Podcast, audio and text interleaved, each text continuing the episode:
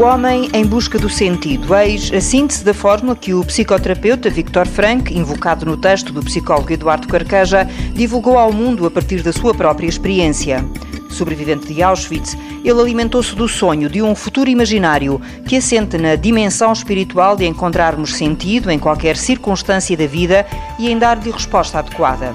Os tempos não nos fustigam com os horrores do Holocausto, mas o estado de emergência, agora prolongado, impõe-se e impõe mudanças de comportamentos que fazem vacilar o nosso mundo. Vivemos tempos de contingência em que algo invisível interfere de uma forma brutal naquilo que são as nossas vontades e os nossos eh, comportamentos.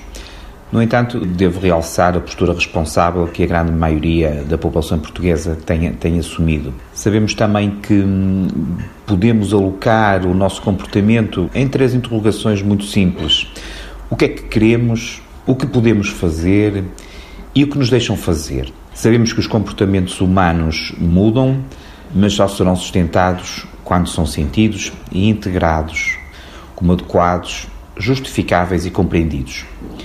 Vivemos naturalmente tempos de imposição, quer pelo vírus, quer por medidas impostas pelos governantes. Qual delas pesa mais no nosso comportamento? Podemos perguntar. Pode uma pesar mais do que a outra no nosso comportamento quando uma é consequência de outra? É importante que coloquemos o foco na origem da mudança do nosso comportamento e sermos capazes de encontrar um sentido para essas mesmas mudanças comportamentais que estamos a vivenciar.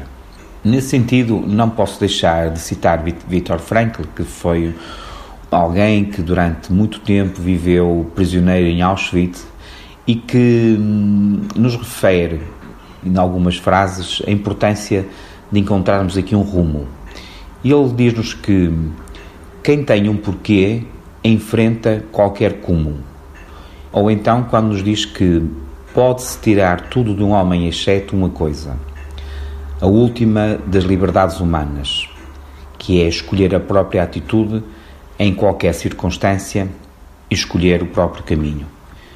Sem dúvida que este é um tempo de alterações não só comportamentais, sociais ou económicas, mas é sobretudo um tempo de alterações psicológicas. O próprio nome de estado de emergência carrega naturalmente em cada um de nós imaginários e memórias únicas decorrentes das nossas vivências prévias. Não podemos, contudo, ficar reféns dessas condicionantes e desses condicionalismos, uma vez que este é um tempo único e nunca antes vivido. É um tempo de receios e de desafios, é um tempo de reflexão, mas também de ação, é um tempo de termos um hoje como um amanhã.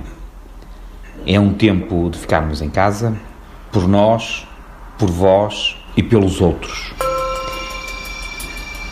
É sobretudo um tempo de resguardo e de liberdade. Sim, porque sou livre, fico retido em casa.